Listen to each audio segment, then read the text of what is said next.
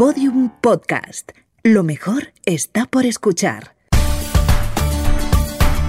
Yoigo presenta Pienso, luego actúo. Historias de personas que pensaron y cambiaron el mundo.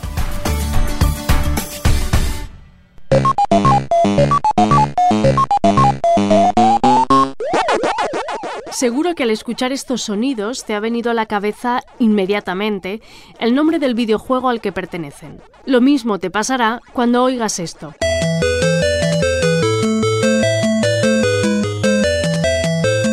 Y puede que también reconozcas esta otra sintonía.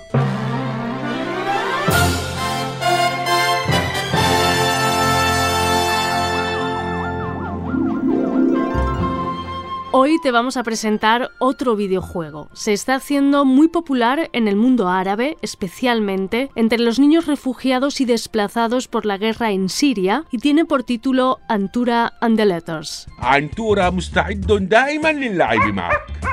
Nun. Nun.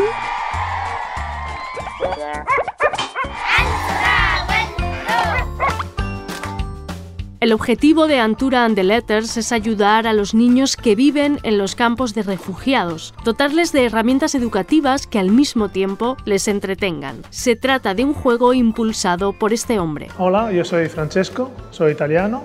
Quiero cambiar el mundo con los videojuegos. Francesco Cavallari es programador, licenciado en informática y fundador de Videojuegos Sin Fronteras, una asociación sin ánimo de lucro con un objetivo muy definido. Usar los videojuegos para el cambio, y el cambio significa ayudar a la humanidad a alcanzar los 17 Objetivos de Desarrollo Sostenible de Naciones Unidas para 2030. Cubren de educación, salud, igualdad de género, medio ambiente, cambio climático, desarrollo económico, todo, todo lo que podemos imaginarnos para una sociedad mejor. El juego es para Francesco no solo un mero entretenimiento, sino también una forma de explorar el entorno del niño. Él mismo recuerda cómo jugar le ayudó a impulsar su creatividad. Me acuerdo de pasar mucho tiempo jugando con juguetes, juguetes de madera, creando juguetes de papel. Mi hermano mayor siempre me ha inspirado mucho, que siempre ha inventado juegos con piñones, la cáscara de los piñones, o que sea, se jugaba fútbol con eso, se hacían equipos y todo, o con los rollos de papel, de papel higiénico, yo me hacía las limpiadas en la, mi habitación y cosas así. Esto siempre lo he hecho. Para mí el juego siempre ha sido mi manera de aprender, de experimentar, de conocer el mundo.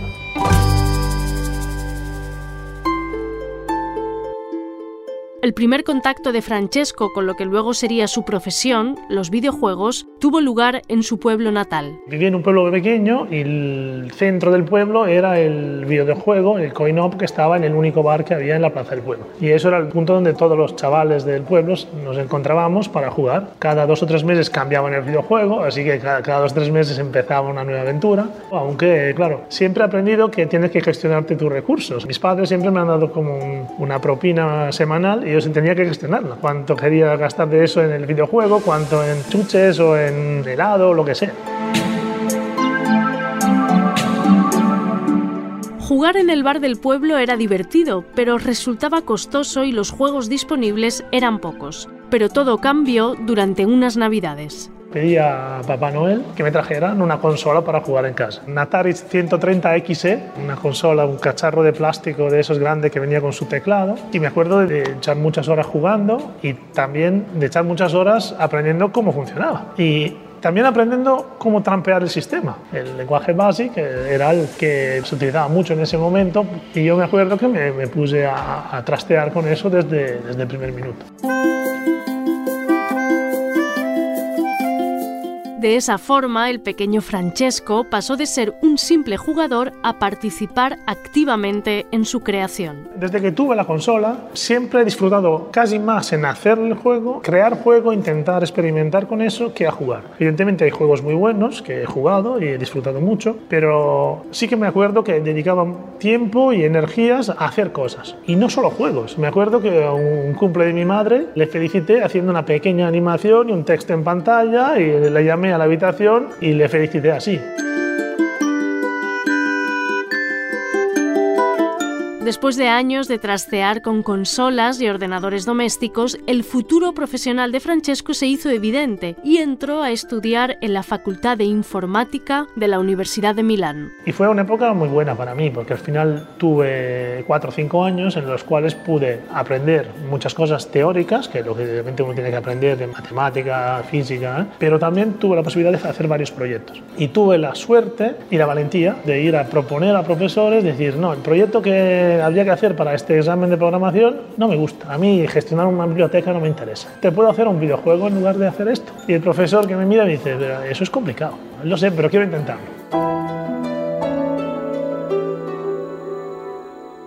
Tal y como le había predicho su profesor, la tarea de construir desde cero un videojuego le superó. Pasado el tiempo tuvo que reconocer que no era capaz de terminarlo. Hablando con amigos, compañeros de la universidad, dijeron, pues mira, ahora sí que estamos libres porque cada uno tenía sus exámenes o asignaturas y dijo, pues si quieres lo intentamos juntos. Y fue a ver al profesor otra vez y le dije, pues ¿se acuerda del videojuego? Y yo, sí, digo, he fracasado. Pero si me deja un poco más de tiempo, lo voy a conseguir, porque ahora estamos en, en equipo. Y eso ha sido un gran aprendizaje, porque realmente hacer las cosas solo es mucho más difícil. Y fue cuando realmente vi el potencial de trabajar en equipo por ese tipo de, de iniciativas creativas. A partir de ese momento, Francesco se fue especializando en la programación de videojuegos. Otro profesor me propuso hacer mi proyecto final de carrera sobre videojuegos. Y allí fue una gran experiencia porque realmente en ese caso no encontré nadie para hacerlo y tuve que hacerlo solo y me llevó un año de trabajo y ha sido gran aprendizaje. Evidentemente no es un juego que salió a nivel comercial ni nada, pero fue mi portfolio, mi tarjeta de visita para encontrar trabajo a las semanas de salir de, de la carrera.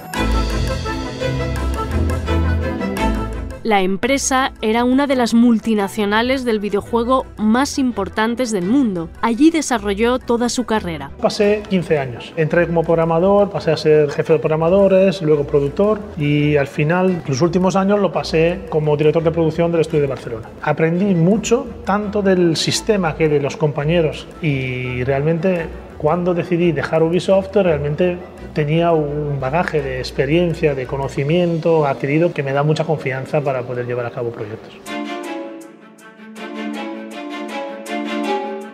Francesco era una persona inquieta y tras 15 años trabajando en el sector decidió dar un giro a su vida personal y profesional. Por una parte, a nivel profesional yo necesitaba nuevos estímulos, pero sobre todo a nivel personal tuve un cambio en mi vida personal y todo y quería realmente necesitaba ese cambio de dejar de trabajar en una oficina y, poder ser libre de hacer algo diferente eh, donde fuera en el mundo. Así que la decisión la tomé por pasos. Primero pedí un sabático, luego realmente al año siguiente me marché de forma definitiva. Ese cambio de rumbo incluía trabajar en algo que pudiera ayudar a la gente a mejorar sus vidas. Mis primeros intentos han sido en buscar cómo yo pudiera ayudar a otra ONG con mis conocimientos. Al poco rato me di cuenta que, por una parte, mi experiencia está muy focalizada en desarrollo de videojuegos y normalmente no es una competencia que una ONG busca. Y por otra parte, también mi valor como en el mercado, por mi currículum, por mi experiencia, estaba todo en el mundo de los videojuegos. Y si me pusiera a hacer de coordinador de proyecto para otra ONG que no tenía nada que ver con videojuegos, de alguna manera se desperdiciaba toda esa experiencia.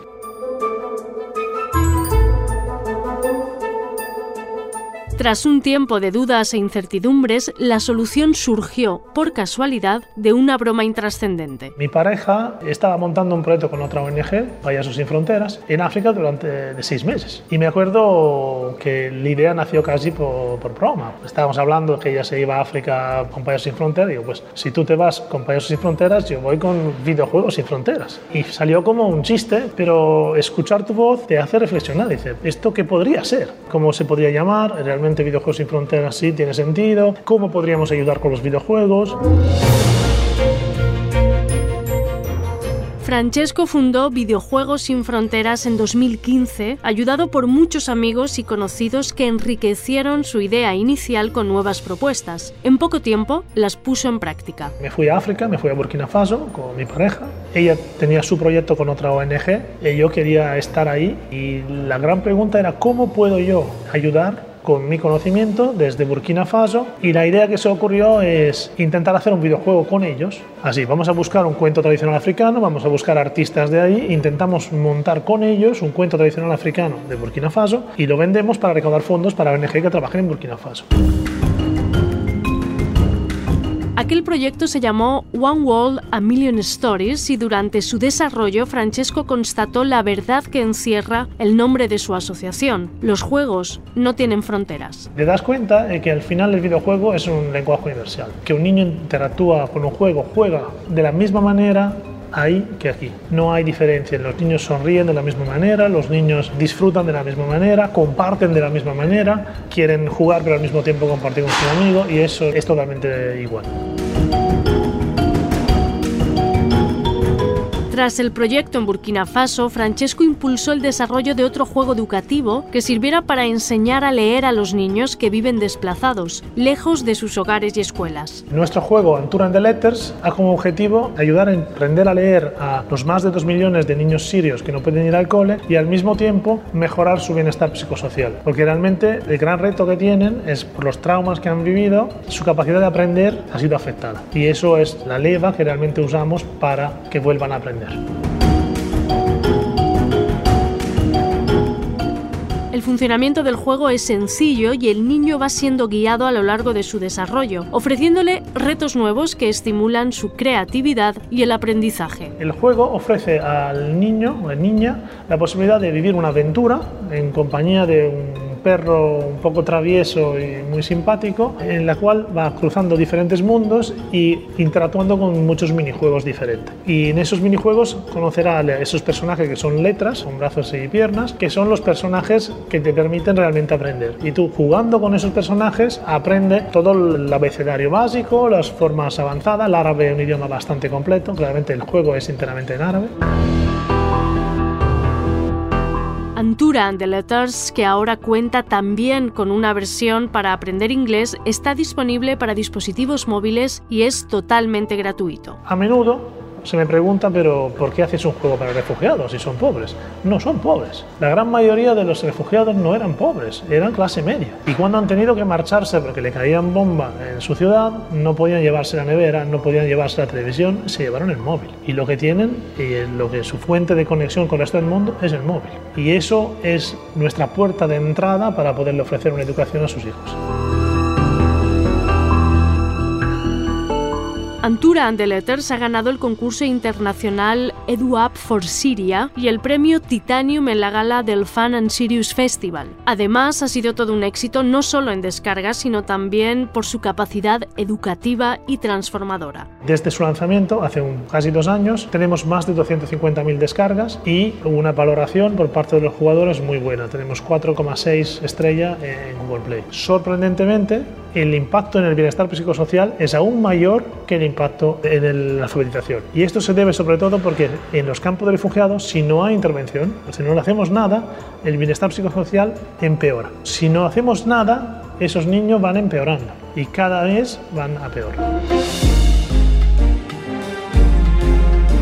Francesco define Videojuegos sin Fronteras como una comunidad global que trabaja para cambiar el mundo a través de los videojuegos. En la comunidad tenemos más de 250 personas en 30 países y esta comunidad internacional contribuye de forma voluntaria en eh, todas las fases iniciales de desarrollo de las ideas o búsqueda de oportunidades. Pero para poder desarrollar de verdad un videojuego de calidad necesitamos financiación. Cuando encontramos la financiación, lo que hacemos es contratar un equipo y una vez montado el equipo desarrollamos de forma profesional como hace cualquier forever.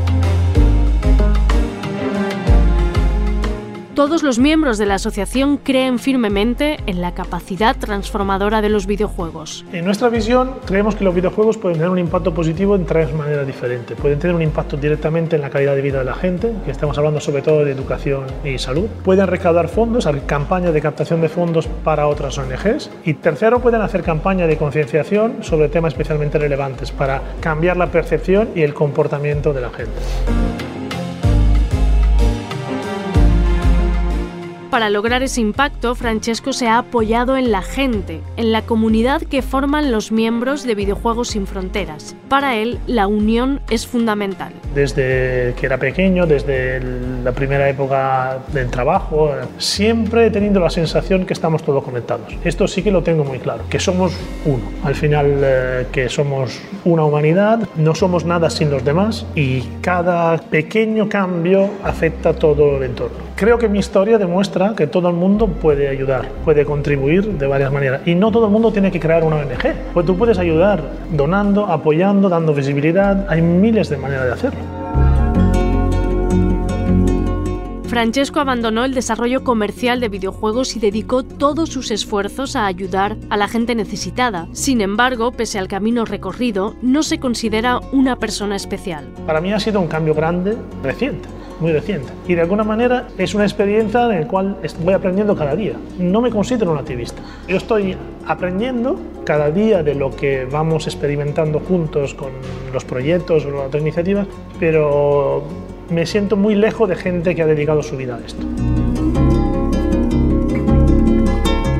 Pese a todo, Videojuegos sin Fronteras ha marcado un camino, mostrando que es posible desarrollar juegos que ayuden a comunidades con escasos recursos educativos. Y nos enseña también que la solidaridad puede llegar desde los lugares más insospechados, desde una consola, un ordenador o un teléfono móvil. Es mi aventura de la edad adulta.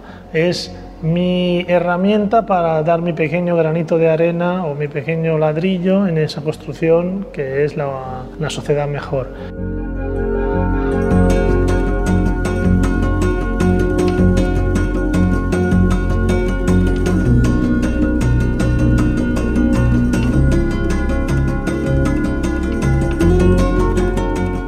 Yoigo te ha ofrecido Pienso, luego actúo Historias de personas que pensaron y cambiaron el mundo. Una idea original de Innuba, producida por Podium Studios, narrada por María Jesús Espinosa de los Monteros, con guion y diseño sonoro de Alfonso Latorre.